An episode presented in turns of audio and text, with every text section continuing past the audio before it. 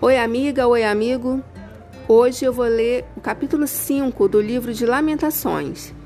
Vem comigo? Ó Senhor Deus, lembra do que nos aconteceu. Olha para nós e vê a nossa desgraça. A nossa terra está nas mãos de estrangeiros e em nossas casas mora gente estranha. Somos órfãos de pai, pois as nossas mães ficaram viúvas. Temos de comprar nossa própria água de beber. Temos de pagar pela nossa própria lenha.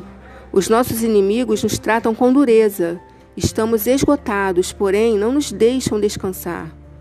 Para termos o que comer, precisamos pedir, estendendo as mãos nos egípcios e aos assírios. Os nossos antepassados pecaram e não existem mais, e nós sofremos por causa dos seus pecados.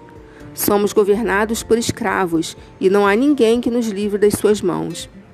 Corremos perigo para conseguir alimento, pois os bandidos do deserto nos atacam sem dó.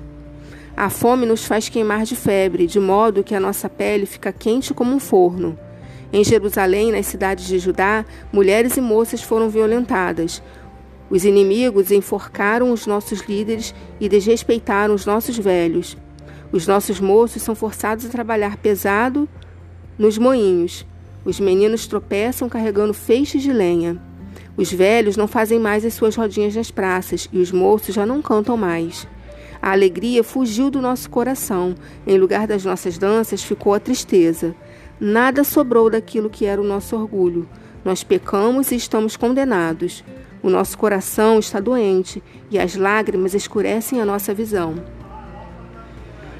Porque o Monte Sião está abandonado e as raposas andam pelas ruínas. Mas tu, ó Senhor, Reinas para sempre, tu dominas as gentes de todos os tempos. Por que nos abandonaste por tanto tempo? Será que lembrarás de nós outra vez? Faze com que voltemos a ti, ó Senhor. Sim, faze-nos voltar. Faze com que a nossa vida seja outra vez como era antes. Ou será que nos rejeitaste para sempre? Será que a tua ira contra nós nunca vai acabar?